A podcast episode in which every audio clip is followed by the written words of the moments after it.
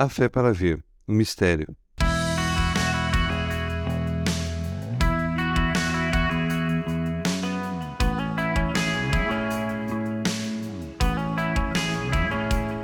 Enquanto desciam do monte, Jesus lhes ordenou que não contassem a ninguém o que tinham visto, até que o filho do homem tivesse ressuscitado dos mortos. Marcos 9:9. No Evangelho de Marcos, por nove vezes, Jesus mandou que as pessoas não falassem sobre algum evento da manifestação do seu poder. Entretanto, esta é a única vez que ele estabelece um limite de tempo.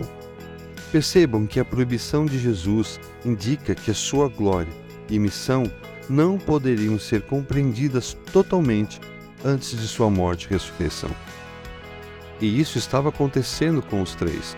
Pedro, Tiago e João não estavam entendendo o que estava acontecendo.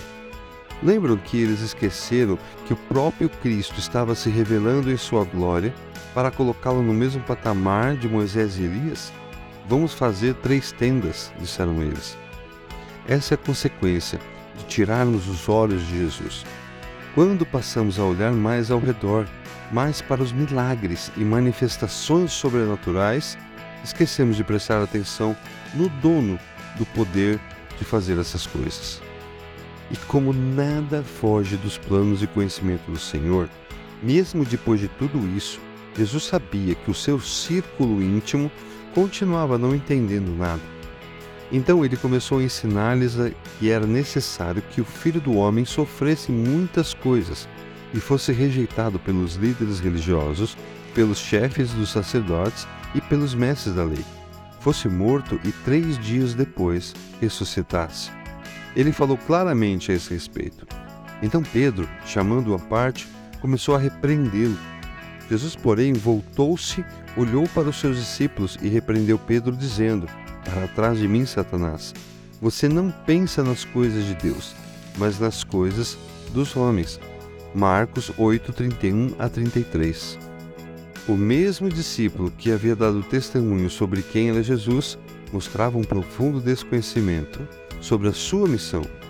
Por que ele estava fazendo todas aquelas coisas? Pressuponho que se você está gastando seu tempo em ouvir esse podcast, em ouvir a palavra de Deus, você sabe muito bem quem é Jesus, o Filho do Deus vivo, o nosso Senhor, fonte de água viva e muitos outros atributos que demonstram o que e quem é Jesus para você.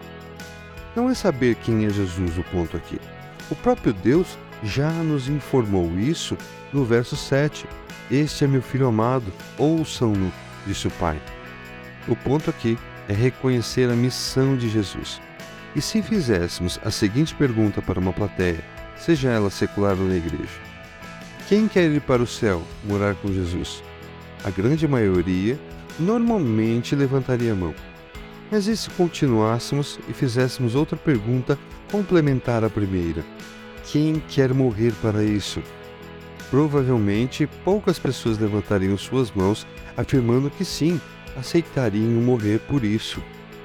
Aqui estava acontecendo o mesmo com os três. Eles não entenderam o que tinha acontecido.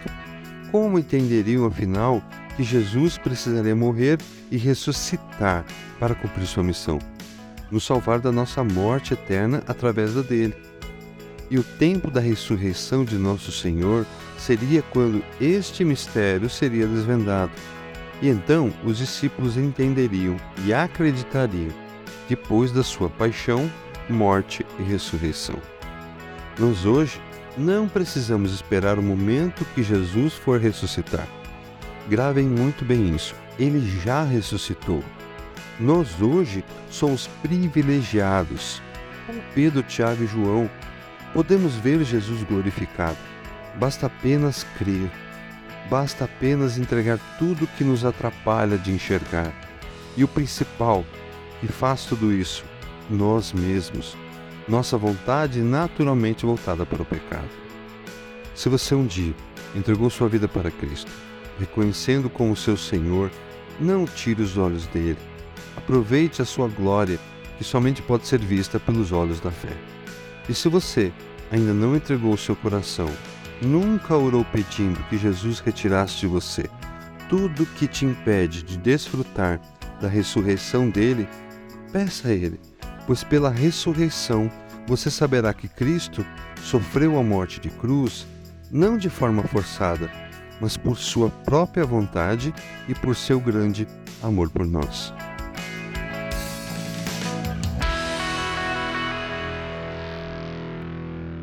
Você ouviu o podcast da Igreja Evangélica Livre em Valinhos. Todos os dias, uma mensagem para abençoar a sua vida. Acesse www.ielve.org.br ou procure por IEL Valinhos nas redes sociais.